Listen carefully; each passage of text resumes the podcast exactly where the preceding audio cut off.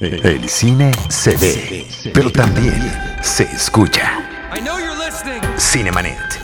Charlie del Río, Enrique Figueroa, Rosalina Piñera, Diana Su y Deidali Gómez. Cine, cine, y más cine. Bienvenidos. Cinemanet. Démosle la, la bienvenida a mi compañero de programa, Charlie del Río. ¿Cómo estás? ¿Qué tal, Ivanovich? ¿Cómo te va? Qué gusto saludarte y qué eh, padre estar nuevamente en este podcast que el día de hoy también está haciendo una especie de crossover con Cinemanet, porque el tema y el invitado que vamos a tener me parece que da para ambos y en vez de repetirnos, mejor que conjuntemos esfuerzos y exprimamos la información lo más que podamos, si a ti te parece bien. Y si es así, este es el episodio 1189 de Cinemanet. no, pues sí que sí, sí, es un número muy bonito. pues démosle la bienvenida entonces, si te parece bien, a nuestro compañero y amigo de muchos años, Edgar Apanco. ¿Cómo estás?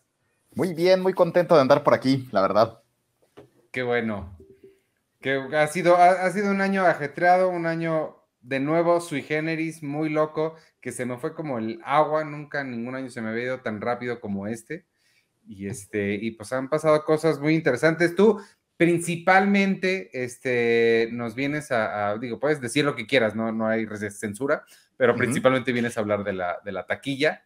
Este, Básicamente, sí pero tienes el micrófono abierto, puedes hablar de lo que quieras, si prefieres. Perfecto. Claro. Ahora, una gran especialidad que tiene Edgar y yo, la verdad que siempre se lo agradezco, nos está arrojando constantemente arroba el apanco, si lo quieren seguir en redes sociales, información importantísima sobre lo que sucede en la taquilla nacional, internacional, global, por país, por región, por donde ustedes quieran, él lo tiene. Y yo antes de arrancar, porque el año 2021 que concluyó y ahorita que queremos hacer contigo este balance, Edgar, sí me da mucha curiosidad que nos puedas platicar y que puedas compartir con todos los cinéfilos de Cine Premier, de Cinemanet y cualquier otro que se sume, de dónde viene esta pasión, eh, que es una pasión, porque de otra manera sería muy difícil de perseguir, del tema de los números, del tema de los ingresos que hacen las películas en taquilla, porque siempre estamos con esa disyuntiva de que, oh, las mejores películas no siempre tienen los mejores números y los mejores números no siempre son de las mejores películas. Qué buena pregunta.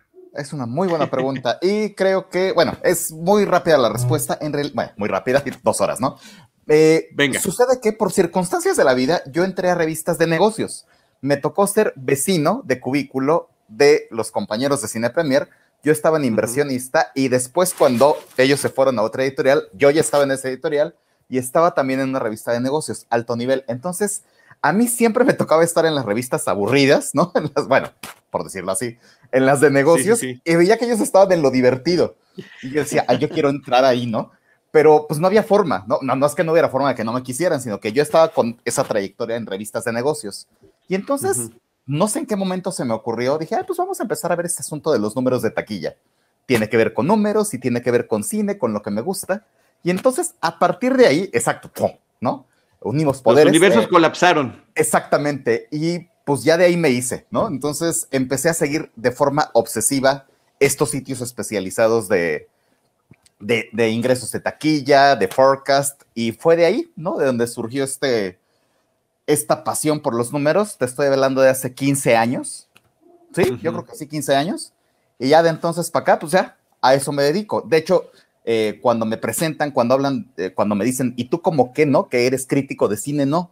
Eh, yo, yo, me presento más como analista de la industria, porque, pues, crítico de cine, no, para eso hay muchos otros expertos, ¿no? Pero eh, los números, pues eso sí me gusta, ¿no? Y eso sí me sale mejor. No, ah. y qué buena combinación, qué buena combinación, la pasión por el cine con esa trayectoria que ya llevabas en este tipo de publicaciones, eh, parece una, y lo ha sido, lo ha sido una combinación ganadora, pero que no nada más fue así de decir, ¿cómo combino los dos para hacerlo? Sino que, insisto, se nota que te gusta mucho.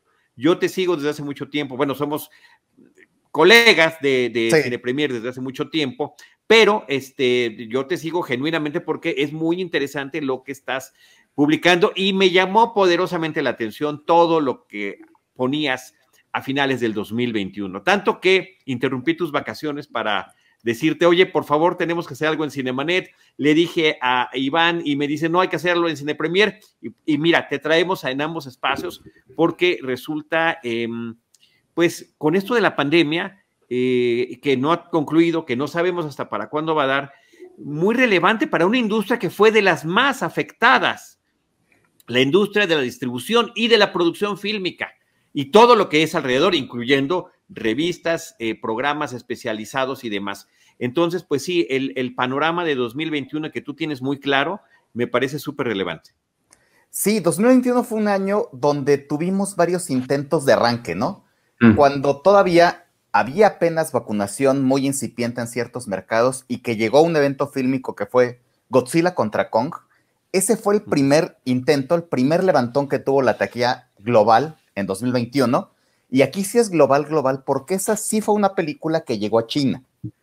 Después, en verano, que siempre era la gran época del año, ¿no? Donde se hacen los grandes estrenos, donde vienen los grandes ingresos, tuvimos varios intentos. Yo ubico temporalmente el inicio del verano en la tercera semana de mayo y no en la primera, como siempre sucedía, que es cuando finalmente se estrenó Cruella en varios mercados y Rápidos y Furiosos en China.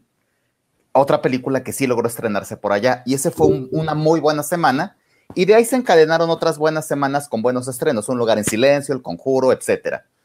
Ya después vino el ocaso del verano, un pico en la pandemia, y ahí fue la tragedia tanto para el verano como para Disney. Disney este año nomás no vio la suya en taquilla, o sea, es genuinamente sintomático y trágico que los ingresos que ahorita tiene Spider-Man son más que lo que hicieron juntas eh, Eternals, Shang-Chi, Black Widow, Encanto y Free Guy, ¿no? Si sumamos lo que hicieron esas cinco películas, no alcanzan a igualar lo que ahorita lleva Spider-Man. Entonces, sí fue un año para Que es de Sony, hay que hacer la precisión que a nuestros amigos, que es de Sony, que es de otra empresa. Y, también, eh, rápido, antes de pasarle la palabra a Ivanovich, el, eh, la precisión que estás haciendo de China es, creo que es importante dar el contexto a quienes nos escuchan, porque el país de China solamente permite un número limitado de producciones extranjeras que puedan estrenar por allá. Y es un mercado enorme, entonces eh, Hollywood lleva varios años buscando la forma y la fórmula de eh, que sus películas sean aceptadas y que también resulten atractivas para ellos. Exacto, pero este año en particular ellos pusieron una barrera bastante fuerte porque en años previos, previously, en la taquilla china, eh, las películas hollywoodenses lograban recaudar entre, lograban meterse y del total de la taquilla china, Hollywood representaba 30-40%, las películas hollywoodenses. Y este año, las películas hollywoodenses solo fueron el 16% de la taquilla china, porque sí permitieron estrenar Rápidos y Furiosos, Godzilla contra Kong, eh, Free Guy, pero ya en el último tercio del año no se estrenó nada. Venom, eh, bueno, Duna sí, ¿no?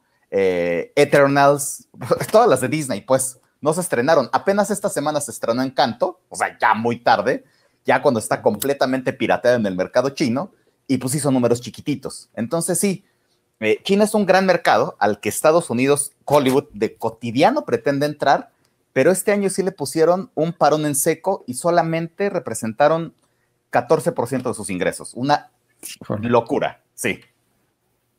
¿Spider-Man entró? ¿Perdón? ¿Spider-Man entró? ¿Spider-Man no entró? No ha entrado todavía. No entró. Ok, ok bueno, o sea que viene otro pico importante, bueno, esperemos, ¿no? Para Spider-Man en, ese país.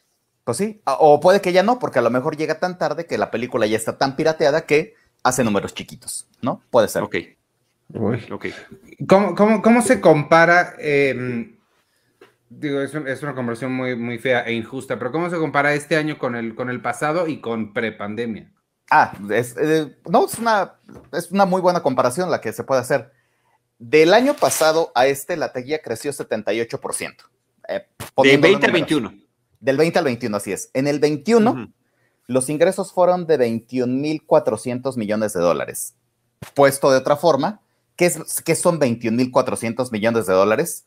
Lo que han recaudado todas las películas del Marvel Cinematic Universe, desde Iron Man hasta, ¿cuál es la última? Eternals. Endgame. Ah, bueno, claro, sí, sí, sí, sí. Ajá. Todo lo que han recaudado todas esas películas, eso es lo que hizo la taquilla global en 2021. Eh, un año antes se hizo eh, pues bastante menos, 78% creció, pero comparado contra un año prepandemia, 2019, ahí andábamos en 42.500, es decir, andamos en la mitad. Andamos en la mitad de lo que fue el último año prepandemia. ¿Qué es lo que se espera para este año, para 2022? Se esperan 30 mil millones, es decir, otro brinco grande de 50%, pero aún así estamos 10 mil millones abajo de esos 42 mil. Entonces, va a tardar la recuperación todavía. Históricamente México siempre ha sido un país que a pesar de los precios y demás, siempre la gente ha ido al cine. Nos, gusta mucho el cine, van... Eh, tenemos el caso de muchas películas que han sido desastrosas en todos lados, excepto aquí. Em, sí. ¿Cómo se, se compara México con el resto del mundo en esta reapertura de este año o con Estados Unidos? O no sé qué datos tengas ahí.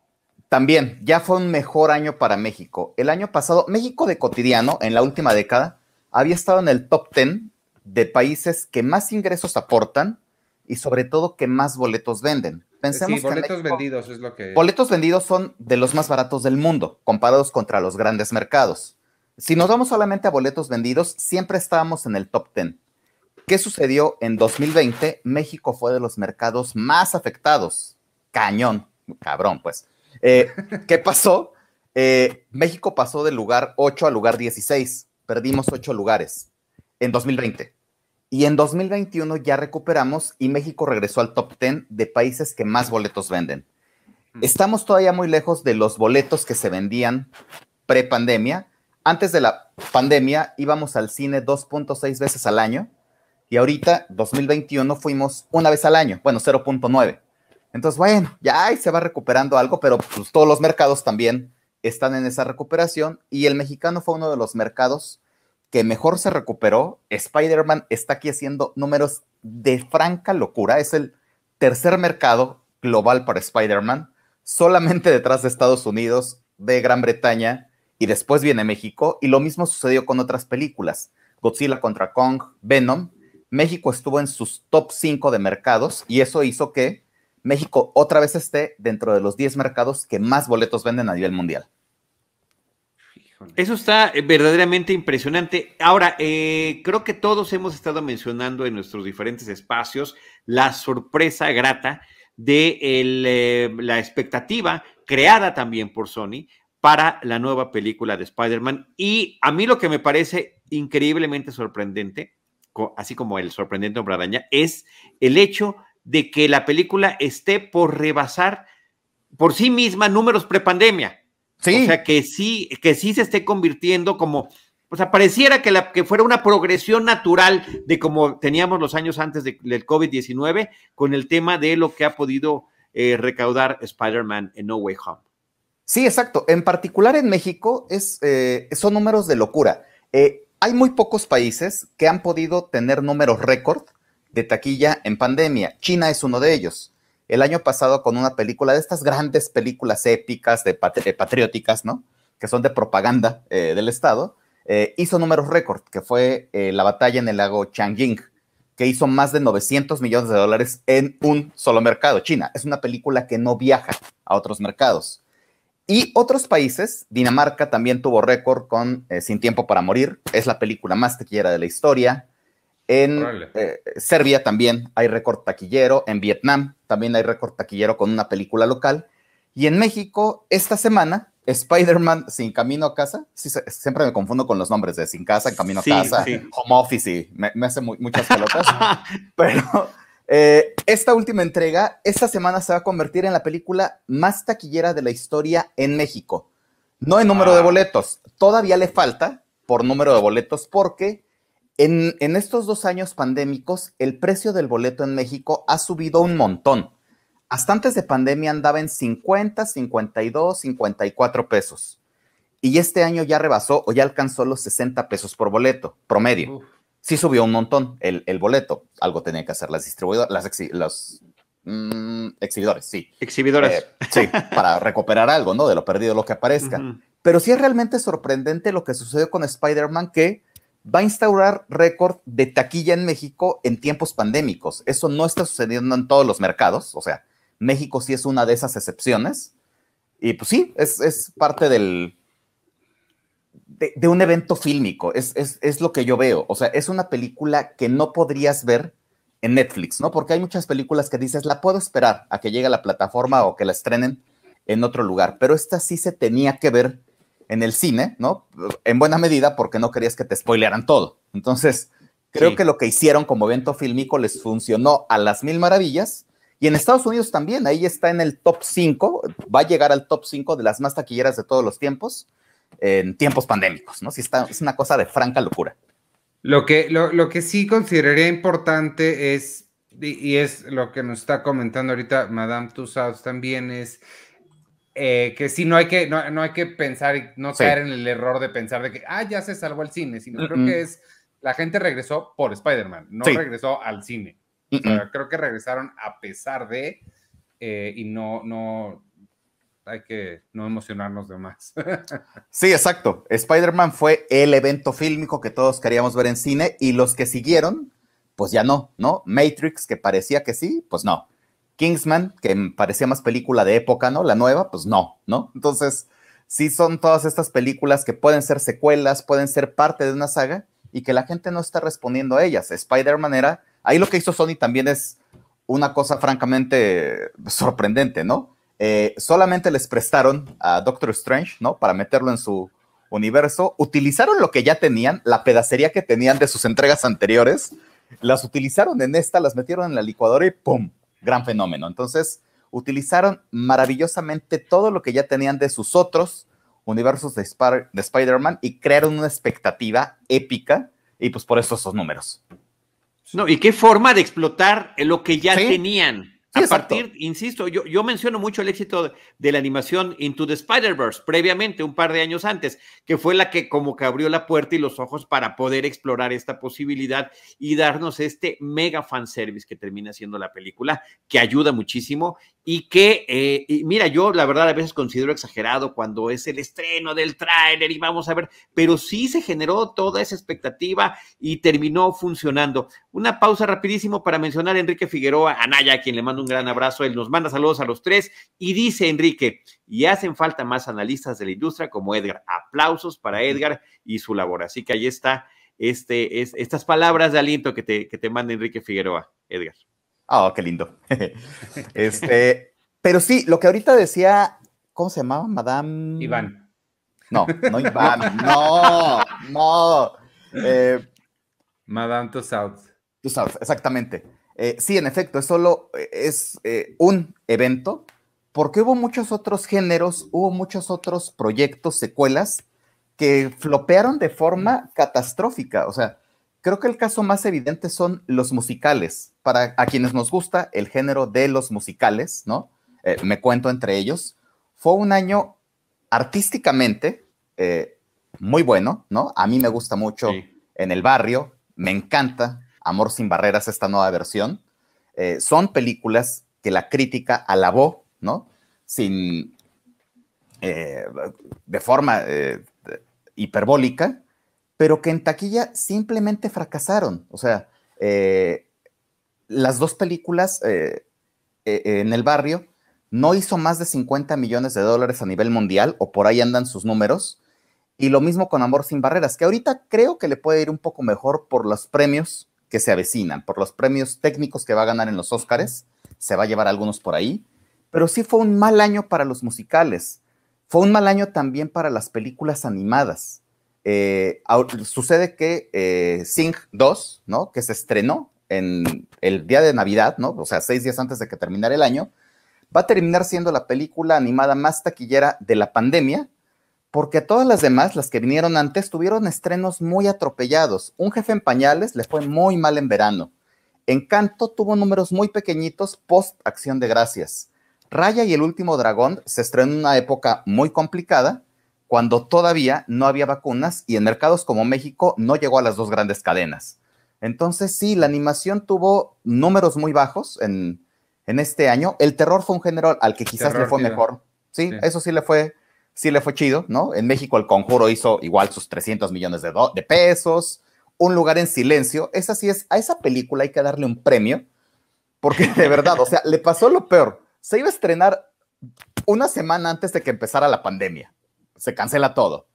La retrasan y la retrasan y la retrasan, la avientan hasta el verano y ya en el verano hace números muy, muy cercanos a su antecesora. Entonces, eh, de verdad, o sea, eso creo que es un, un buen ejemplo de cómo una buena secuela puede originar buenos ingresos, ¿no? Sin que digas, ah, eso ya es una basura, ¿no? Claro, con, con más de un año de retraso. Yo creo que esos casos muy especiales, como, sí, yo me recuerdo perfecto, ya teníamos la invitación para ir a la función de presa de Un lugar en silencio en marzo del 2020 y de repente ese día pues empiezan a anunciar los cierres, se cancela la función la película termina estrenándose más de un año después y habrá que decir lo mismo de No Time to Die, de la última película del 007, que tuvo todos los cambios posibles de fecha de estreno que también iba a empezar desde el 2020 y terminó convirtiéndose en una de las películas del 2021. Y creo que a mí me hubiera encantado que le fuera mejor, pero creo que mal, mal no le fue. No, le fue bien. Terminó siendo, dentro de los estrenos hollywoodenses, el segundo más taquillero del año. Casi 800 millones, 780. La verdad es que le fue bastante bien. Y otro género al que le fue rete mal este bueno, ni siquiera es un género, ¿no? Pero si las queremos meter dentro de una categoría, son los dramas adultos. Pensemos ah, que público mayor sigue sin ir todavía al cine con la frecuencia con la que iba. Entonces, películas como El último duelo o como King Richard, que iban para estas audiencias más maduras, pues también tuvieron números pues muy pal perro, ¿no? Muy tristes, eh, porque esta audiencia sigue sin ir a las salas de cine. Entonces, la única que ha funcionado muy bien dentro de ese nicho es la, es que no sé cómo se llama en español, la casa Gucci o la casa de Gucci. House. Ah, de veras, la casa de Gucci, ¿no? Sí, creo, que, es la casa de Gucci. Bueno, esa es la única que medio funcionó y creo que ahí el factor es Lady Gaga, ¿no? Por el que sí tuvo una taquilla un, un tanto más abultada, pero igual los dramas adultos este año uh, también pasaron, pues, sí estuvieron este, sacando aceite, no les fue tan bien, la verdad. Pero mi, pregunta sería sobre, sobre esos dramas adultos que eh, indudablemente donde más estamos encontrando ese tipo de historias no solo es en streaming, sino en series. Em, mi pregunta sería si se puede hacer una comparación proporcional, ah, como, como dicen, guardando toda proporción, este, cómo les iba, de cómo les estaba yendo antes de la pandemia y cómo les va ahorita. Obviamente la caída es mucho más por la pandemia, pero si pudiéramos eliminar ese factor, la, curva sigue siendo la misma, ¿no? O sea... Les iba un poquito mejor. sí, no, te explicaste muy bien. Les iba un poco mejor porque se recuperaban en temporada de premios, que son justo ah, estos días. Claro, eh, claro. Que es cuando empiezan a tener, digamos, una segunda vida por las premiaciones pero en este caso, uno, eso no está sucediendo y dos, las ventanas de exhibición también afectaron, porque estas eran películas que podían tener una corrida comercial de 6, 8, 10 semanas y ahora con las ventanas de exhibición, pues King Richard ya no tiene corrida comercial en Estados Unidos prácticamente. Bueno, ya tiene números muy chiquitos porque ya llegó a streaming, ¿no? O en México por lo menos ya llegó. Entonces aquí ya, ¡pum!, ¿no? Se anuló su, su corrida comercial. Entonces eso está afectando que eh, la temporada de premiaciones está un tanto difusa. Y lo segundo es que las ventanas de exhibición cambiaron. Cada distribuidor hizo lo que se le dio su regalada gana. Y entonces, pues eso también acortó las posibilidades de que una película, drama adulto, tuviera una un boca en boca más largo y pudiera tener mejores números a largo plazo. Por los que me sentí bien mal fue por los pobres de Pixar que mandaron todo a. Todo, todo. Los odian horrible. O sea, no, no, no, creí que, que se pudiera odiar, tanto a alguien, pero sí, o sea, Disney los odia con todo su corazón porque todos se los mandaron a, streaming. Primero fue. La plataforma, sí. Sí, exacto. Primero fue. Eh, No, Soul, ¿no? Ah, claro, desde Soul. Soul, Soul claro. Luego Luca. Y ahora eh, la del gato rojo, ¿cómo se llama? Red. Entonces, todos, todos se los mandaron a plataforma. Sí, sí, está muy feo, la verdad, sí. Sí los odian muy feísimo. Yo pensé que odiaban más a 20 Century Studios, pero bueno, ahí como que una que otra cosa sale ahí más o menos decente. Free Guy le fue muy bien, la verdad.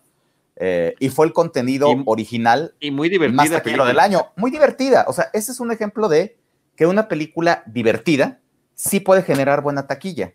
Fue el contenido original, no secuela, precuela o cualquier derivado, más taquillero de este año. Entonces, ese es un buen ejemplo. Pero, pero sí derivativa finalmente, ¿no? Al final, al final de cuentas termina eh, uniendo muchísimas cuestiones que ya habíamos visto previamente. Edgar, Víctor Ángel está preguntando si tienes podcast solo o si tienes canal.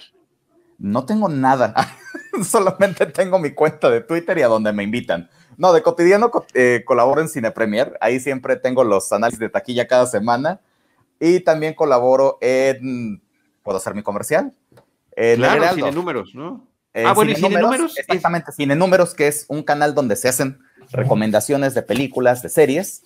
Y en el Heraldo TV también colaboro los viernes y ahí también hago análisis de los números. Por ahí ando. Ok. Oye, el, tema de las ventanas de exhibición sí me parece súper importante porque creo que todas las eh, distribuidoras han estado haciendo este ensayo y error a lo largo de esta pandemia. durante eh, los encierros grandes del año pasado y antepasado, sí nos resultaba muy refrescante seguir teniendo estrenos a través de las distintas plataformas, tener, bueno, inclusive tuvimos el lanzamiento de eh, el año antepasado de Disney Plus, el año pasado de Star Plus, de eh, no sé cuál otra eh, plataforma así también llegó reciente, de HBO Max, HBO Max, ni más ni menos que HBO Max, ¿no? Y entonces, pues están eh, viendo qué contenidos se van directamente a la plataforma o lo que ya está sucediendo, cuánto tiempo va a transcurrir desde que la película se estrena hasta que ya la tengan en plataforma. En el caso de Estados Unidos, HBO Max está estrenando simultáneamente, lo cual también, eh, pues, eh, involuntariamente está alimentando el tema de la piratería. Pero para países como México, se estrena en la plataforma de manera, eh, perdón, se estrena en cines aquí y cierto número de días después ya está disponible en HBO Max, por ejemplo, y eso efectivamente eh, ya va a muchas de esas, de esas medidas ya se van a quedar y va a terminar afectando lo que son los números de estas taquillas. Exactamente, o lo vimos también con Disney, que a principio de año nos cobraba por algunas películas, ¿no? Raya y el último Cruella, dragón. Cruella, por ejemplo. Una película por la que cobraron, Cruella. Raya y el último dragón también. Bueno, ya no te vamos a cobrar, van al mismo tiempo. Y ya después dijeron, bueno, ya nada más van para el cine. Y entonces ya las últimas que fueron Encanto, Shang-Chi y Eternals, fueron estrenos exclusivos de cine y que llegaron muy rápido a streaming. Encanto llegó en, diciembre, ¿no? Ya estaba en, Disney Plus. Eternals en dos días ya está también, sí, el lunes. El miércoles, creo, ¿no? El miércoles, sí, sí, el 12. Entonces, son estrenos que llegaron muy rápido a su plataforma y eso reduce sin duda sus días de exhibición en cines. Y, y sobre ese punto, voy a hacer una pregunta más, este, más difícil, más, más, como, para, caer gordo, pero sin ánimo de, fregar. Eh, ¿A quién le, a quién, no a quién le importa, a quién le afecta eh, eso? Porque si yo soy Warner y tengo opciones de cine, plataformas, el smartwatch, lo que sea, este, ah, ¿para qué? no sé, vaya, ¿a quién, a, quién afecta que la taquilla cambie o vaya o suba si a final de cuentas ellos, su bottom line sigue siendo exitoso? Porque a ellos no les importa dónde la veas mientras la veas o le pagues, ¿no?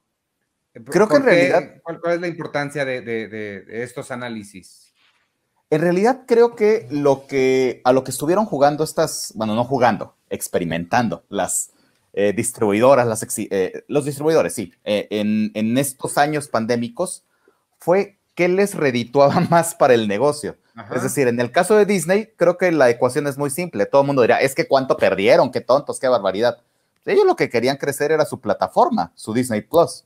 Entonces no les interesaba sacrificar el estreno en cines si a final de cuentas eso se convertía en suscriptores para su plataforma. Y lo mismo sucedió con HBO Max. Lo que les interesaba era engrosarla muy rápido para poder competir y quedarse como las plataformas de base, ¿no? Poder competir, sí, genuinamente contra un Netflix que ya está muy lejos y acercarse lo más rápido posible, eh, pues, inflándolo como puedan, ¿no? Con, la mejor estrategia que se les ocurra, que en este caso era haciendo esos estrenos en simultáneo o muy pocos días después o págame tantito. Entonces creo que todo fue enfocado a crecer sus plataformas porque ellos están viendo que ahí está el negocio. Es algo que a lo mejor nosotros no estamos alcanzando a ver, pero ellos sí ven muy bien que ahí está el negocio. Eh, en sus el negocio a futuro, porque cada vez está enfocándose más hacia, hacia esto, ¿no? ¿Cuánto estamos ya pagando nosotros como usuarios si hacemos la suma de todas las plataformas con las que queremos estar eh, suscritos? Es, es, ya inclusive más de lo que pagabas cuando tenías los canales premium en una televisión de paga. ¿No? Y en ese mismo sentido, por ahí Mauricio Esparza hace una pregunta que me parece muy interesante. si se sabe cómo están los números en 2021 de películas en plataformas, ¿está llegando la información de parte de las plataformas de cuánta gente está viendo cada uno de sus principales éxitos? Ahí son bien mañosos, la verdad. es eh, autorreportado de entrada. Sí, exacto, es autorreportado. Luego, Netflix cambia cómo reporta cada que se le da la gana y reporta eh, por ejemplo, en algún momento su reporte fue, si vieron los tres primeros minutos de la película, cuenta como vista, ¿no? Y entonces son 100 ah, millones de vistas o cosas parecidas. Sí, son números un tanto engañosos. Y Disney, solamente cuando lanzaron Black Widow, que le fue rete mal en cines, entonces sí fue cuando lanzaron él, pero le sumamos 60 millones de, dólares de quienes la vieron en Disney Plus. Y a la siguiente semana, dos semanas después que lanzaron Jungle Cruise, también dieron a conocer los números. Y ya, ya después se les olvidó reportar números y han reportado muy esporádicamente cuáles han sido los ingresos o cuántas personas han visto estas, eh, estas producciones. Pero como bien dice Iván, son autorreportados, entonces... Claro, claro, no hay manera, sí, no, no hay manera de auditar eso. Y al final de cuentas, eventualmente, en unos años más tarde, pues sí resultará interesante saber qué es, cuáles son las películas más vistas en las plataformas, pero va a ser una guerra de información interna, ¿no? Ciertamente yo creo que Netflix lleva esa ventaja de que el que pega primero pega dos veces. Es, creo, a mí me da la impresión, al menos en mi, en mi observación empírica con mis amistades y familia, que es la plataforma que todo el mundo tiene. Para mí actualmente es el equivalente a la, a la tele abierta. Todo el mundo tiene Netflix. Y ya ves con cuál otra van a estar eh, porque pues te terminas recomendando. Ya empecé a ver Dopsic, por ejemplo, Ivanovich. ¡Ah! está increíble, increíble, increíble, increíble. Que llevo un episodio y ya me, me, me, absorbió. Pero ese es el tema. Uno quiere estar recomendando y no todo el mundo tiene todas las plataformas para poder verlas. Sí. Eh, pues sí. Oye, quiero eh, rápido, antes, antes, de ir cerrando, aquí eh, Planeta, ay Dios mío, Planeta Virach dice muchas gracias por el programa. ¿Qué opinan de las distribuidoras que cambian el precio por películas y cines? Lo hace Cinépolis con precios de Plaza Universidad versus Patio Universidad y estrenos. Yo, además de esa, añadiría, y es un poquito saliéndonos de este tema específico de la taquilla del año pasado, siempre se me ha hecho muy interesante esta idea del, precio variable de, por película, tipo Uber, estas tarifas dinámicas. Tú que eres experto en números y en economía y demás, em, ¿qué, tal te suena ese, e, ese plan? De, pues es que es algo que se hace en realidad por el mercado, dependiendo la zona del cine, es cuánto cuesta cada película. Pero no por ah. zona, por película. O sea, ¿te cae? Que entonces que quiera, sí, porque siento yo que es una forma de apoyar, mm. por ejemplo, al cine mexicano. Quieres ver Avengers y te, sale más, sale más, o sea, las películas que están menos siendo vistas, puede bajar su precio para que más gente entre y las que más gente hay pueden este, subir su precio porque están más demandadas, más codiciadas, como, como el Uber. Ah, no sabía eso, mano. Está muy interesante. Yo tampoco sabía, Ivanovich. No, y, también por el comentario este de Planeta Virage, pero no, no, no, no, no me estoy enterando. Mira, está bueno. Ah. eh, eh, no sé si es una idea que yo acabo de inventar o la había escuchado, pero, pero ¿qué te parece? Pero yo digo que lo deberías hacer. Idea millonaria que acaba de surgir de este programa. Mándaselos a Videocine a ver qué dicen. Entonces. Videocine no necesita ayuda con su taquilla. No, evidentemente no. Bueno, este año sí, ¿eh? No les fue tan bien, la verdad. Lo mandaron todo a Prime, ¿no? Pues sí, Matando Cabos la mandaron a Prime, y bueno, Matando Cabos 2, y las más taquilleras pues hicieron números chiquitos, bueno, chiquitos comparados con lo que estuvo? A ver, ¿cuáles fueron del cine mexicano, este Edgar, cómo, cómo estuvieron las películas taquilleras? Estuvo bien triste el top 3, bueno, ya ni hablemos del top, top 10, ¿no? Top 3, primer lugar El Mesero, 64 millones de pesos. Pensemos que Mi Reyes contra Godines hizo más de 200, 230, digo, para comparar. Segundo lugar, una, no, ¿cómo se llama? Un rescate de huevitos que hizo 50 millones. Por dar un dato, la anterior de los huevos hizo 160 y tantos, entonces hizo una tercera parte. Y la tercera fue Chilangolandia, con 34 millones y 500 mil espectadores. Entonces sí, hay. Entonces se quedó muy, muy pequeñito el cine mexicano, cosa rara, porque otros países, España, por ejemplo, aprovecharon mucho mejor y tienen películas mexicanas en su top 10 anual, ¿no? Cosa que México no hizo. O sea, pareciera que sí hubo una reserva, ¿no? De no vamos a estrenar nada porque pues nos va a ir mal y lo, todo lo guardaron para el siguiente año. el, caso de España fue con estrenos? Fue con estrenos, sí. Sí hay estrenos locales que se metieron al top 10. Em, oye, a mí me gustaría que, por mi parte, en, términos de preguntas hacia Edgar, cerrar con, para México, ¿cuáles fueron las eh, cinco películas más taquilleras de este año que concluyó 2021? Y, eh, y cuáles serían los fracasos, los cinco fracasos más importantes también estrenados aquí en México. ¡Auch! Bueno, las cinco más taquilleras fueron, en primer lugar, Spider-Man, que ahorita va a terminar arriba de 1.500 millones de pesos, va a ser récord histórico.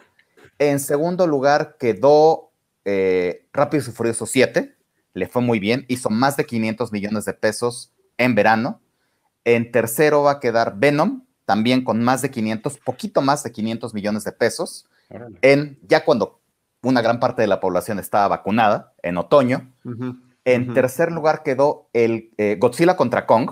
Ese sí es un aplausos de pie, porque se estrenó en marzo, una época muy complicada todavía de pandemia. Sí. Y el quinto lugar fue El Conjuro, lo cual sí es muy curioso porque pocas veces una película de terror termina tan arriba en un top ten anual. Entonces, la verdad es que le fue súper, súper bien. Y de... Sony Warner, ¿no? Sony Warner, exactamente. Y de eh, los grandes fracasos, ay Dios, pues de México, pues no sé si menciono, bueno, es que creo que el cine mexicano sí tiene ahí algunos problemillas. Eh, los huevos creo que sí fue un fracaso grande, pero justo se estrenó cuando se estaba cambiando semáforo naranja, rojo, de todos colores, entonces le fue muy mal en ese momento. Eh, en términos de lo que habían hecho sus predecesoras, ¿no? Exacto. Eh, un jefe en pañales también le fue muy mal en México. Jungle Cruise le fue terriblemente mal en México, o debutó igual que Aviones 2, ¿no? Entonces, ok, wow. para debutar así ya, mejor no debutes, ¿no? Sí. Y Black Widow, de verdad, ¿eh? ahí sí, esperaban mucho mejores números y no llegó ni a 200 millones, sí, caray. Ay, de verdad. Sí, sí le fue bien feito, muchachos. Híjole. o sea, le fue mejor a Shang-Chi. Qué pena, qué pena. Le fue mejor a... No, en México no, en Estados Unidos sí. Ah, Pero pues Black Widow todo el mundo la conoce, Shang-Chi sé qué, ¿no? Entonces, pues que le haya ido no. tan lejos una de la otra, sí estuvo muy feo, muy gachito. Sí, yo estoy igual de sorprendido que Ángel López, que nos está escribiendo, que, que, está viendo, que todo lo traes en la cabeza, que no traes anotaciones y simplemente lo estás recordando. Y también nos está preguntando si va a haber alguna forma de abrir el éxito de las películas o series en streaming, pero bueno, ya lo mencionamos hace un momento. Como esos números los da la misma, cada una de las empresas, pues no son particularmente confiables. Así que no, no habría, por lo pronto, no hay manera de poder medir eso. Ivanovich. Este, no, pues nada, pues sí, iba, a ser el mismo comentario de Ángel y que hiciste tú. Sí, es muy impresionante, Edgar. Muchas gracias por, por habernos acompañado. No sé si quieras añadir algo más o, nos despedimos y nada más reiterarte que la puerta está abiertísima para cuando quieras venir a aventarnos números. Pues cuando gusten, de hecho, si quieren, a medio año hacemos una recapitulación de cómo vamos a medio año y ahí volvemos a platicar. ¿Va? Órale, pues. Bueno, yo, yo quiero hacer trampa para ver si se queda un momento más. Entre las tres, vamos a comentar dos películas de estreno de esta semana que aún no has visto, pero antes de eso podríamos platicar una película que posiblemente ya hayas visto, sobre todo si dices que te gustan los musicales, que se llama Tic Tic Boom. Sí. ¿Sí la viste? Sí la vi. ¿Y sí te gustó? Me gustó mucho. Me gustó no Te puede gustar, no te puede gustar en el barrio y no tic tic boom. a ver, bueno, a ver, no te yo, metas con en el barrio. No te metas. A ver, híjole, no, yo sí me meto. Te voy a decir algo. Lin Manuel Miranda, que la verdad es increíblemente de, de gran respeto eh, a, mí, eh, como persona, como músico, como todo, pero no todo lo que tocó este año se convirtió en oro. In the Heights, que, es un proyecto hizo demasiado, pero de los tres principales creo yo son Encanto, que no es tan encantadora, eh, In the Heights, que creo que no llenó las expectativas que teníamos, pero, pero Tic Tic Boom, él como realizador, como director de la película, me parece que hace un trabajo sensacional en términos de la narrativa de la historia, de la edición, de los tiempos que está manejando, de su gran protagónico Andrew Garfield, de los cameos que consigue para la película. Wow, o sea, me quedé, es que la acabo de ver este fin de semana y no la habíamos platicado. O sea, tarde, llegué tarde a la fiesta no tan tarde, porque esta semana ganó su Globo de Oro, entonces estás en la conversación otra vez. Otra vez ahí estás en la conversación. Su no tan prestigioso ahora Globo de Oro. Exacto. Pero ojalá que sí sea considerado para otros premios importantes. De verdad, este enorme trabajo el que se realizó con esta película. Sí, la verdad es que sí. Y sobre todo que todo el tiempo se siente, no es, el, no es un gran musical de grandes alcances, se siente íntima, pero se siente tremendamente minuciosa, bien realizada eh, y un trabajo que hicieron con Andrew Garfield, bueno, exhaustivo, ¿no? O sea, nota que hubo eh, horas y horas y horas y horas de ensayos y de, adentrarse en el personaje. Él es el personaje. No sé, es una cosa maravillosa. Me gustó muchísimo. Sí, sí. La, la, película trata sobre Jonathan Larson, el creador de un gran éxito de Broadway que se llama Rent, que también se convirtió en película pero eh, está basado en su vida y en una obra previa que justamente es Tic Tic Boom, donde está narrando lo que pasó con su primera, con su primer musical fallido.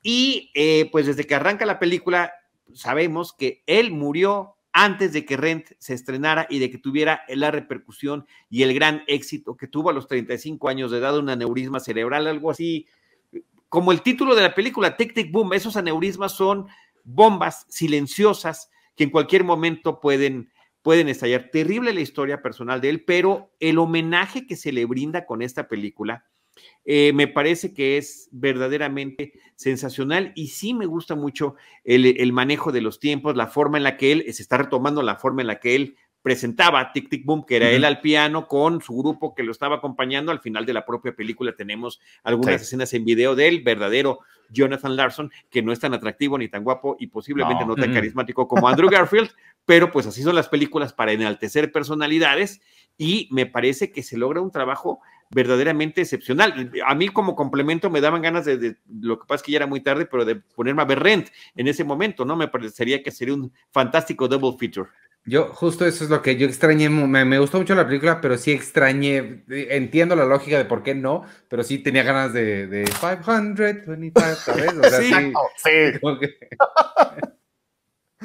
sí, sí. sí, Pero creo que la película logra eh, presentarte la forma en la que él creaba, basada en sus experiencias personales eh, y cómo esas las traducía en anécdota y en música. Y, y lograr eso me parece que es importante porque nos acerca a la creatividad de, estos tipos de artistas y también a la creatividad en la que cinematográficamente lo vas a realizar. Y creo que aquí que muchas veces hay complejidades para que nos parezca teatro o musical filmado, sí hay muchos recursos muy bien utilizados por Lin Manuel para este, lograr ese efecto.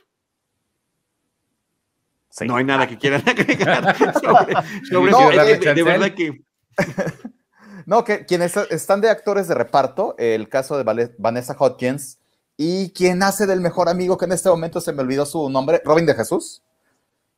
Ajá, ajá. Están increíblemente bien. O sea, eso es, sí. es un gran trabajo de Andrew Garfield, pero el, el, resto del reparto también está a la altura. Bueno, Alexandra Ship, que es la novia Susan, también me pareció sensacional. Yo creo que esos cuatro son como los principales, pero aparte, el, tema de los cameos. Y ahorita que ah, mencionaba Ivanovich, el trabajo que ha de haber hecho Lin Manuel, ojalá que, yo no he visto si hay, seguramente sí hay, y ojalá que lo saquen, si, y si no, irlos a ver. La forma en, que, en la que Lin Manuel lo ha de haber estado apoyando para que este, lograr a su personaje. Porque lo que sí tengo clarísimo, y lo he visto varias veces porque es sensacional, en Moana, ya ven que Lin Manuel hizo la música de Moana, está el video cuando está grabando con eh, Dwayne Johnson, ah, con The Rock. Y si Lin Manuel logra que La Roca cante, como lo hace en lo que para mí es la mejor canción de la película, ¿qué no puede hacer con otro tipo de actores, actrices o histriones que tienen además este don de la música, ¿no? Si no han visto, amigas y amigos, busquen en YouTube este, Lin Manuel, Miranda, Dwayne Johnson, Moana, van a encontrar ese video que es sensacional, cómo lo va llevando eh, paso a paso para una canción además muy complicada, ¿no? Eh, donde no son letras repetitivas, sino que todo es una historia que se va contando con un ritmo muy particular. y se la logra sacar a The Rock. Así que imagínate lo que hizo con este hombre que es Andrew Garfield. Ojalá que haya muchos reconocimientos para él y que mucha más gente esté viendo esta película. Sí. Sí. Ah, los dos así de sí. Quiero darte chance de, de, hablar, de, si tenías algo que decir, no sé. Ah, no, no, no, ya nada más, ya. Creo que ya se dijo todo lo que tenía que decir. Está en Netflix, si alguien no la ha visto, sí, ¿verdad? Ahí es donde la pueden ver. Sí. Y seguramente va a estar nominado a Mejor Actor Andrew Garfield. Ojalá que sí, ojalá que sí. Me llena de emoción que así sea. Porque además sería un gran año para él, no nada más Tic Tic Boom, sino este, eh, pues, entrada en, en Spider-Man No Way Home, que causó toda una ola, inclusive una tendencia para que la gente pida la tercera película de Spider-Man con Andrew Garfield. Entonces, sí, buen año para él, buen 2021. Ay, sí. Ojalá que sí se le haga su, tercera Amazing Spider-Man. Eran bien malas, pero Oigan, bueno, no pues, bien malas. Pues, Edgar Apanco, arroba el Apanco, ya escucharon, en Cine Premier pueden leer lo que, lo, que escribe. En su cuenta, arroba apanco, lo pueden seguir para cualquier información. Cine Números, un canal de YouTube donde se da información de listas y demás de películas y, géneros y, cosas así. Y el Heraldo TV los viernes. Así es. Qué gusto estar con ustedes, queridos. Muchas gracias. Un gustazo saludarte. Muchas gracias por haber venido y cuando quieras. Claro que sí. Por aquí nos estaremos viendo. Bye, bye. Bye. Bye, Edgar. Oye, pues bueno, gracias Ivanovich de que, pudimos compartir en, en, Cine Premier y en Cinemanet esa charla con Edgar. Es creo que parte importante del balance del 2021 visto desde el punto de vista cinematográfico. Sí, no, eh, muy interesante, importante y, sobre todo como muy, te, abre los ojos, ¿no? A, a, qué es lo que está pasando realmente, porque sí, en esta burbuja, dentro de la burbuja en la que estamos, y perdemos perspectiva y siempre es muy interesante ver qué es lo que está haciendo la demás gente. Me sorprendió mucho eso de 2.6 veces al cine, no, no sabía que era tan poco y somos de los que más vamos, entonces está... 2.6 veces al año el, el promedio de los mexicanos y ahora con pandemia, uno el año pasado, una persona, bueno, menos de una, punto nueve, una, un, una vez ir al cine al año. Sí está, este, está tremendo. Uno que yo antes de la pandemia iba mínimo tres veces. Eh, una o dos a, la semana, a la semana, a la semana, a la semana. No, una o dos funciones de prensa este, entre semana y el fin de semana, pues también de regreso a la sala de cine. Sí, Así que, bueno. Tú, ibas, mucho más que yo, pero sí, sí está, está cañón. Sí, sí, sí, son, son números muy complejos. Oye, eh, hablando de estrenos de la semana, ¿te parece si hablamos de los, de los dos que traemos? No sé con qué quieras empezar. Yo quiero empezar con Spencer para acabar con una buena nota después con Silent Night. bueno, empecemos con Spencer. Está bien, es la, primera, iba a decir, la nueva película del señor Pablo Larraín, un director que nos ha traído historias como Jackie y como No, de, con, con Gael García. Em, Spencer cuenta la historia de, pues, es un fin de semana en la vida de la princesa Diana y esta gente que la odiaba y que a quien ella al parecer odiaba también. Es una película muy al estilo de Jackie, solo que siento que yo es mucho más accesible que Jackie. A mí Jackie me gustó como a secas, pero esta me gustó mucho más. Em, es muy casi como un sueño. Eh, incluso la misma fotografía se siente un poquito difuminada, como que tiene ahí un, un, filtro, como si tuviera algo enfrente de la cámara que no te deja ver bien. Em, protagonizada por Kristen Stewart, que a mí me parece que está increíble. Si hace, ahorita hablábamos de una posible nominación para Andrew Garfield, creo que la que tiene aseguradísimo al menos una nominación es Kristen Stewart también.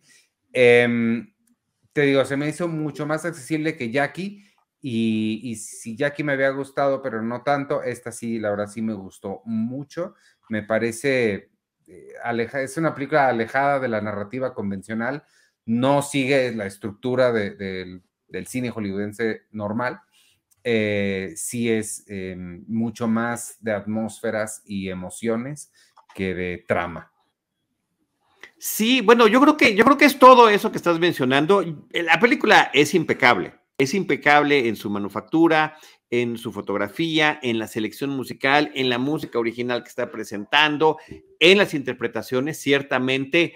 Yo no soy fanático de Kristen Stewart, me parece una chica eh, eh, atractiva que ha hecho todo tipo de personajes. Aquí se ve que se empeñó muchísimo para interpretar a Lady Di o a Diana Spencer, que ese es su nombre, eh, su nombre y apellidos originales, por eso la película se llama Spencer, y que eh, seguramente también estuvo revisando muchísimos videos de la verdadera Diana Spencer, eh, sobre todo para ver las agachaditas de cabeza, esta suerte de lenguaje corporal que tenía. Recordemos también que hay una simpatía global generalizada hacia Lady Di por eh, su carisma, su entrega, la forma en la que se comportaba en el público, pero bueno, como supimos también después, eh, su vida personal era un, eh, su vida interna durante, mientras fue parte de la familia británica y después de haberlo sido, pues muy, muy dolorosa con situaciones que llevaron a desórdenes eh, psicológicos, a, bulimia, a depresión, a un montón de cosas que son retratadas en la película. A tal grado que de repente eh, están desde los flashbacks que tiene hasta cuestiones que se imagina, personajes que ve, como que en algún momento la película coquetea con el franco horror de lo que está viviendo. Eh, también toda ella, toda esta cinta desde su perspectiva a tal grado que pareciera que los del resto de los personajes con los que hay toda esta antipatía, o sea, el resto de la realeza, eh, su esposo, la reina y demás, pues bueno, prácticamente no tienen, no tienen diálogos, es, es mínimo, es esta frialdad que está siendo retratada, una frialdad que también corresponde con esta fotografía que tiene, donde podemos ver estos, estos espacios. Es un fin de semana navideño, es el fin de semana de Navidad, eh, donde eh, uno de los espacios de eh, vacación de la familia británica es, son distintos castillos, este es el de Sandringham, y hay, por ejemplo, una toma aérea donde se ve la perfección de la estructura geométrica perfectamente hecho, pero con todo es, toda esa perfección es únicamente eh, pues eh, la vista, ¿no? Lo que se puede ver es, es la fachada, eh, porque dentro, sí, dentro se estaba viviendo algo verdaderamente terrible. Y creo que eso es lo que la película está retratando, ese sufrimiento personal de el personaje de Diana Spencer o Lady Di. Es, esa es la historia. A, mí me parece, desde mi punto de vista como espectador, que como que sí hay que saber cosas que la película jamás explica, que ya se supone que sabemos, pero que no necesariamente debemos de saber. ¿Quién es ella? ¿Cómo se casó? Este, el éxito que tuvo, su eh, eh, trágica muerte en ese accidente, las teorías de la conspiración y demás. Eh, porque si nada más la vas a ver y no tienes idea, pues no sé qué tanto, qué tanto te pueda decir. Eso es algo que yo me cuestiono. Yo sí tengo algunos antecedentes, no todos, pero no sé si qué, tan importante sea para el disfrute y entendimiento de la película. ¿Quiénes son sus hijos? ¿Cómo se lleva con ellos? ¿Cuál es la relación con su esposo? El príncipe Carlos, etcétera, etcétera. No sé, ¿eh? porque no, no sé, o sea, digo, creo que saber esas cosas añaden, pero no creo que sea necesario saber todo eso para... Pues si le quitas la realidad, si, si, la ves como una historia de ficción, como si fuera una, pues es nada más sobre una mujer que está tremendamente sola, que claramente se metió a un matrimonio, el que no sabía qué es lo que estaba haciendo, se, se llevó una sorpresa porque no es lo que le prometieron o lo que se esperaba y está muy sola. No, no, no sé si sea necesaria toda esa... Sí, es lo que yo tampoco lo sé. Esa es, esa es mi pregunta. No sé qué tan importante sea para el disfrute de la película. Eh, dos eh, actuaciones que sí creo que es muy importante resaltar, la de Timothy Spall, que por cierto, pues no sé cuánto tiempo llevaba yo sin verlo, me pareció casi irreconocible, ha bajado muchísimo de peso. Está el tema de los años, eh, la edad del, del actor para su personaje y el peso que ha perdido. Él siempre lo veíamos como pues más de un hombre con un cierto sobrepeso, eh, algunos personajes muy divertidos que tuvo, uno que otro villano. Bueno, aquí tiene un personaje aterrador, impresionante, una especie de mayordomo eh, de, la, de la realeza que justamente tiene la misión de estar supervisando, cuidando eh, de más, por demás lo que pueda o no hacer eh, Diana en todo este contexto en el que se está moviendo. Inclusive hay un aspecto ahí peculiar, hay, un libro que ella lee sobre Ana Bolena, este, que bueno, pues termina siendo ecos de mucha forma de muchos, muy, termina siendo muy significativo sobre esta esposa de Enrique VIII que fue decapitada. ¿No? Pero que creo que, ah, por ejemplo, Ana Bolena, creo que sí más o menos sabemos quiénes son. Me llama mucho la atención que en algún momento le menciona a uno de los miembros de las personas que los atienden, al chef principal de, de, la realeza, y dice, no, pues Ana Bolena no sé quién es, me, pierdo con estos nombres de la, de la historia de nuestra propia realeza, ¿no? Ese detalle me llamó la atención. Pero eh, quiero saber, o sea, ¿qué, ¿qué, es exactamente lo que no te, no, no, con, con, lo que no conectaste o que no hizo que no te encantara? ¿Qué, eh, no sentí, increíblemente, debo ser una persona despiadada y terrible, no sentí ninguna empatía con Diana. No la sentí, no la sentí, no la sentí. O sea, entiendo sus sufrimientos, sus, sus problemas psicológicos, emocionales, pero no, no me resultó empática. Wow. No me resultó empática, sí. Eso, eso fue. Y, y por ende, termino aburriéndome un poco con la película.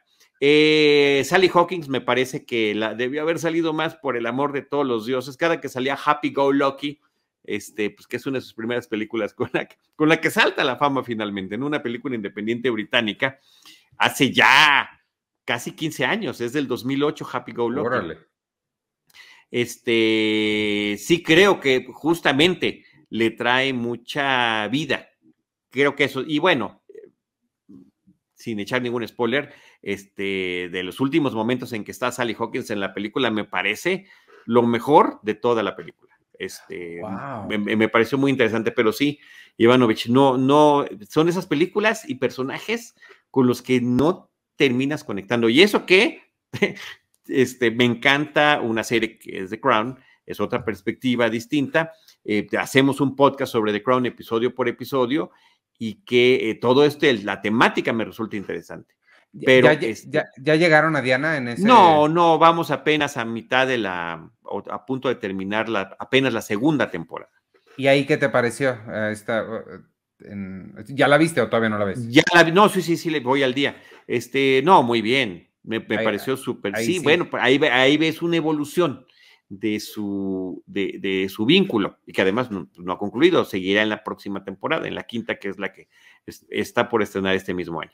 Wow, pues me sorprende mucho. Yo lo que más sentí es eso, lo que más creo que eh, desde mi perspectiva la película no es nada sino emoción eh, y, para mí es no, que sea emocionante, sino que sí, sí, sí, emocional. emocional, ajá. Y la empatía que, que, que yo al menos sentí de esta niña sí fue muy fuerte. O sea, creo que es una película que deja la narrativa de lado para enfocarse en las atmósferas y en las sensaciones. No significa que no la entienda o sea, por supuesto, pero, pero no, no me resultó empática.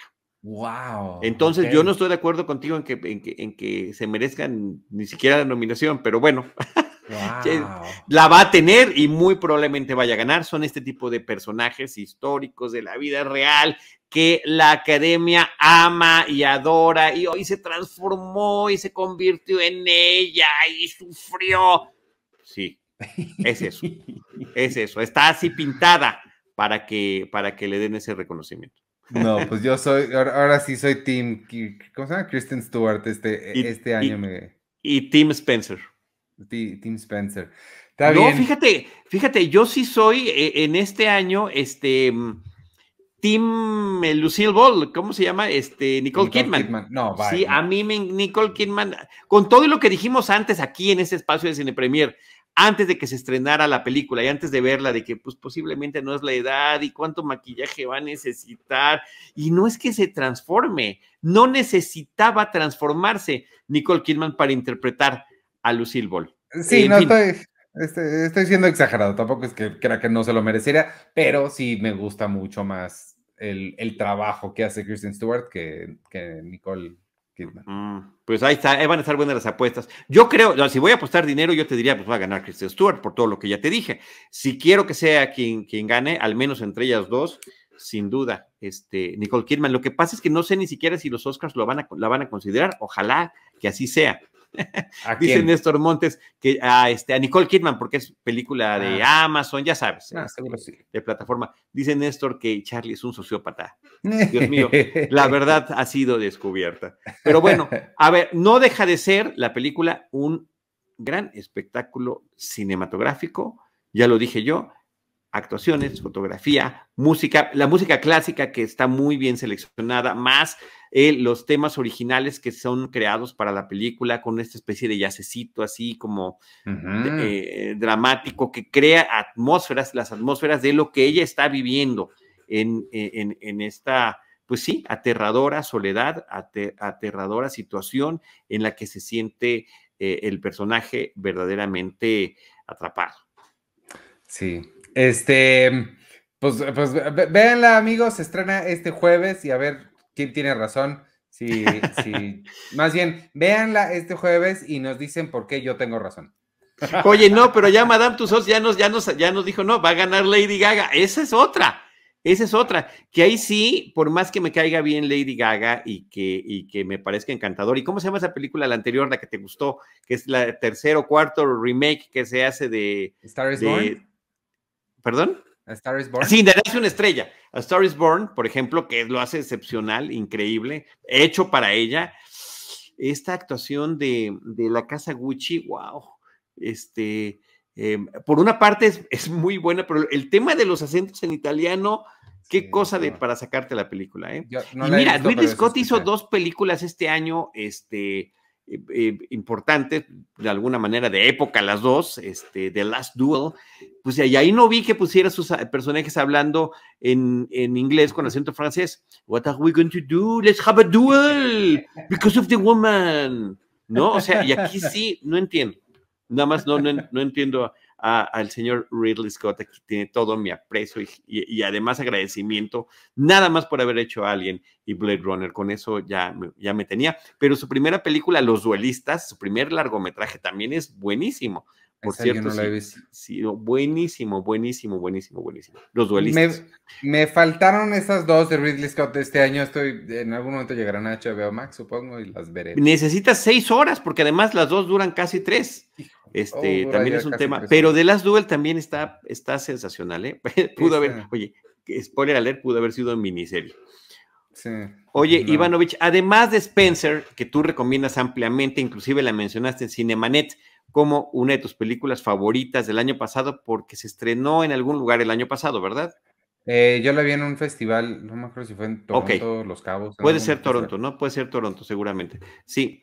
Este, bueno, aparte de Spencer, está Silent Night, que se va a estrenar esta misma semana que estamos grabando y transmitiendo este podcast.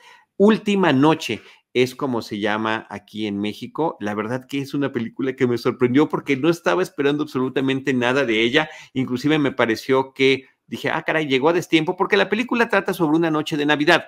Silent Night, pues es, es la canción y el, y el y, la forma a la que se le llama justamente a la noche de Navidad, una película británica que eh, empieza con estos amigos que están camino hacia la casa de campo de, una pareja que conocen y que eh, parece que es de lo más normal, ¿no? Ivanovich empieza la película con, oye, si hacemos otra cosa, vamos con ellos, ah, ya van a llegar, pero vendrá fulanito, menganito, con las clásicas rencillas, preocupaciones, todo lo que nos pasa cuando vamos a una reunión familiar o de amistades, este, ahí está retratado. Pero creo que aquí está el, nuestro gran reto como comunicadores, Ivanovich, de no, no tener que delatar la gran sorpresa que tiene la película. Creo que en la sinopsis que leí, la oficial, que es la misma que viene en Internet Movie Database o que viene en los portales de Cinemex o de Cinépolis, es la peor sinopsis que he leído de una película. De verdad, porque además ni siquiera, ni siquiera tiene razón.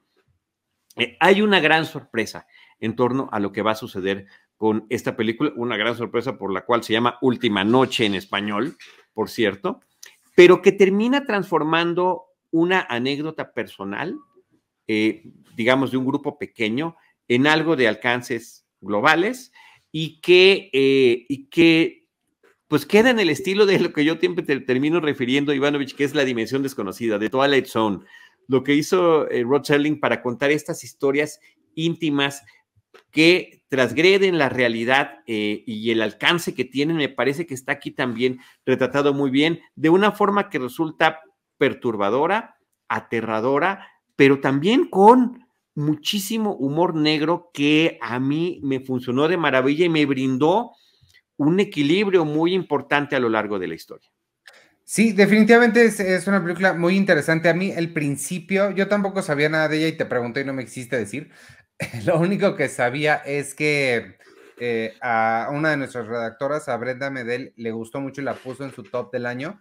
Em, y eh, es una película que sí te confunde mucho. Incluso al principio está una canción navideña de Michael Bublé y está Karen Knightley, es protagonizada por Karen Knightley y parece que es Love Actually otra vez. Sí, este, sí me recordó como a, a, a ese clásico navideño porque pues es ella, es la música de Navidad, es claramente una reunión navideña y sí dije, pues es una, película navideña, ¿por qué estamos viendo esto ahorita? Sí, eh, ahora, puede, puede uno ver una película navideña en cualquier época del año, pero digo, como acaba de pasar Navidad, dije, bueno, hace dos semanas hubiera estado perfecto, ¿no? Exacto, sí, a, eso me refería, que por qué la estamos viendo estrenada ahorita. Sí. Pero este, sí creo que el, el misterio y el secreto, 100% de acuerdo, hay, hay que guardarlo. Creo que, sin embargo, eso dicho, y no lo voy a spoilear, pero creo que si lo spoileáramos, tampoco creo que sería lo peor que le puede pasar a la película. Creo que es una película que está suficientemente bien hecha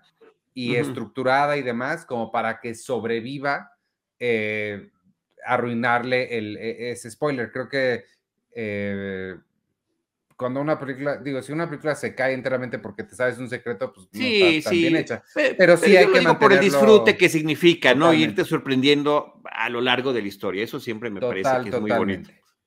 Oye, y, y, sí, la película empieza no con una, con varias canciones navideñas, incluyendo una en español, que es ah, justamente Feliz Navidad de José Feliciano, la de Feliz Navidad, Feliz Navidad, y etcétera, etcétera. Entonces, este sí, eh, y cómo va cambiando lo que te van eh, contando y en el momento en el que empiezan la serie de revelaciones que son, eh, insisto, tanto a nivel general como personal de cada uno de estos individuos, el manejo de los... Em, personajes infantiles también me pareció muy importante, muy peculiar, muy atrevido. Jovencitos, ¿no? Están como en la preadolescencia estos muchachos que aparecen, este, tres, tres, tres jóvenes y, una chica, eh, importantísimo, importantísimo en lo que tenía que ver con lo que finalmente quiere contar la película, ¿no? Sí, es, el niño de, Jojo Rabbit, que no El niño de Jojo Rabbit. pero lo reconocerán por ahí. Sí creo que el trabajo de, los niños, el, que, el trabajo que hicieron con los niños es muy, eh, muy importante y muy efectivo. Em, lo que sí te voy a decir, me costó trabajo empezar, o sea, si hay un buen cacho, a mí al menos una buena media hora, que sí tuve que, digo, o sea, aguantarme y sí como decir como, no, pues ya me dijeron que está buena y la estoy viendo, ya estoy aquí, síguele, síguele, porque es, es bastante, me pareció muy confusa al principio, sí, sí me tardé en, agarrar qué, qué, estoy, sale también esta niña, hija de, Johnny Depp, este...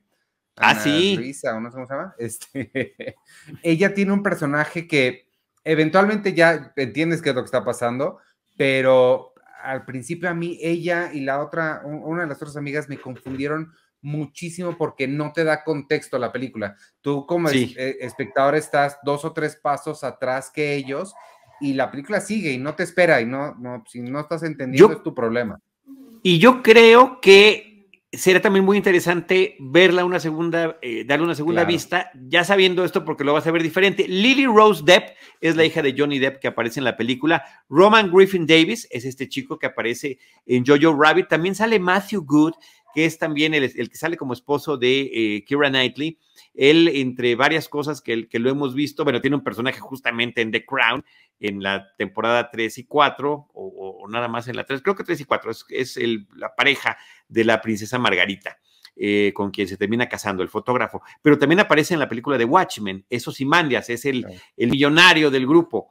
Este, creo que él está también súper bien en, el personaje de papá y lo que, lo, que él y Kira tienen que pasar como padres es, es muy interesante y muy brutal a lo largo de la película. Creo que este, se me queda como una de mis películas importantes de ya de este 2022. Es una película del año pasado, pero aquí en México termina estrenándose en este 2022. Inclusive la función de prensa fue a finales del año pasado, por si queremos hacer esa, esa distinción. La, otra cosa importante que me gusta mucho que este tipo de películas hagan es que te, te pone esta te, hace realmente sentir esta pregunta de qué harías tú si estuvieras en esa posición. Por supuesto, eh, qué bueno que lo mencionas.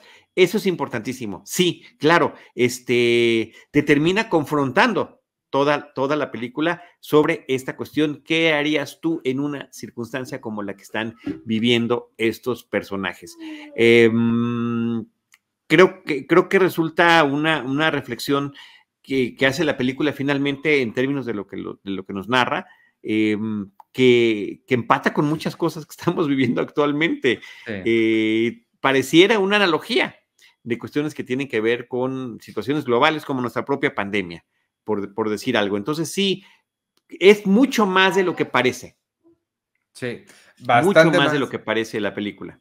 Bastante, y digo, creo que, creo que vale la pena también no, no puedo olvidar. Es que sí, es, difícil decir lo que quiero decir sin que ya dar demasiadas pistas de qué es, pero creo que da para una conversación mayor. O sea, ok, ok. no, significa nada, pero estaría padre. Sí, caray. Pues en algún otro momento la platicaremos ya con spoilers. Camille Griffin la escribe y la dirige. Me, me pongo de pie y aplaudo este esfuerzo, sobre todo por presentarnos eh, una película con este alcance a partir de una situación íntima y que nosotros como espectadores pensamos que es eso nada más.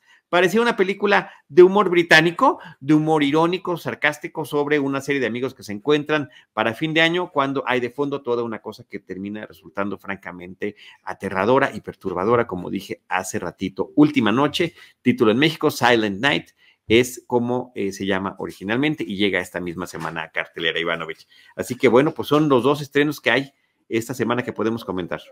Exactamente, este, pues eh, no, sé si tienes alguna, alguna otra que quieras platicar, algo que quieras recomendar. No, nada, nada ahorita, nada ahorita, pues vamos a guardar las balas para el próximo episodio de Cine Premier. Pues vámonos entonces, eh, empecé a ver, no la pude terminar porque justo entré a esto, para que te digo a ti, Charlie, para que le veas a ver si puedes la semana que entra. La nueva película dirigida por George Clooney, que está en Amazon Prime Video con. Sí, la quiero ver, sí. Se llama The Tender Bar. Este, vela, véanla, amigos, y la platicamos la semana que entra, si te parece, además de otras cosas que hablemos. Por hoy es todo. Vámonos, gracias a, Edgar Apanco que nos acompañó y toda la gente que nos estuvo viendo aquí en vivo. Ah, este es un programa crossover, entonces ahorita haces tú tu despedida de Cinemanet. con esa cerramos. Mientras tanto, rapidísimo más, eh, Abraham Velázquez nos está preguntando qué ha pasado con la edición impresa de Cine Premier. Estamos, Abraham, trabajando muy duro para poder regresar cuanto antes. La pandemia nos ha puesto las cosas muy difíciles, em, pero seguimos intentándolo. Si quieres contribuir, si quieres y puedes y te interesa contribuir al esfuerzo, puedes unirte al Patreon de Cine Premier, patreon.com diagonal Cine Premier Estamos armando una comunidad muy padre de gente que ama el cine, la televisión y la cultura pop. Estamos por iniciar un cine club. Tenemos este, talleres, seminarios, pláticas, una comunidad en Discord muy padre ahí. Además de en las, en las casas Pau, cuatro boletos para el cine todos los meses. Entonces, eso es bastante, bastante bueno. Únanse, patreon.com, diagonal, cine premier. Apoyen a, a la causa, apoyen a Cine Premier y esperemos que podamos regresar a imprimir pronto. Vámonos, yo soy Iván Morales, me pueden seguir en arroba Iván Morales y en todas las redes sociales de Cine Premier. Muchas gracias y ahora nos despedimos de Cinemanet. Sí, pero subrayando, subrayando el patreon.com diagonal cine premier. Importantísimo quienes quieran y puedan apoyar con eso. Y yo rápido menciono a Néstor Monten, Abraham Velázquez y Darta Villar García, eh, Iván S. Chimal, con buenos comentarios, va a revisar esa parte donde hablé en inglés con acento francés. Misael Benavides, Madame Tussauds, eh, Vero H. Marín, Ángel López, Planeta Virage, Mauricio Esparza, eh, Hans Landa, Rodrigo Martínez López, Víctor Ángel Chambi, Nina y Berenice García. Eh, espero que no se me esté yendo nadie. Bueno, Enrique Figueroa, ya lo, ya lo mencionamos hace ratito. Héctor Véctor, qué gusto. Gracias a todos los que nos acompañaron en este episodio. Un crossover para poder platicar. Eh, y yo le agradezco a, Iván que me haya permitido que juntáramos estos esfuerzos para que todo lo que nos platicó Edgar Apanco sobre la taquilla del 2021 fuera con el público de Cine Premier, pero también con el público de Cinemanet. Nosotros, yo soy Charlie del Río. Me despido, no sin antes recordarles que en Cinemanet y en Cine Premier nos veremos la próxima ocasión con cine, cine y más cine. Esto fue Cinemanet. Con Charlie del Río, Enrique Figueroa, Rosalina Piñera, Diana Su y Teitali Gómez. El cine se ve, pero también se escucha. Más cine.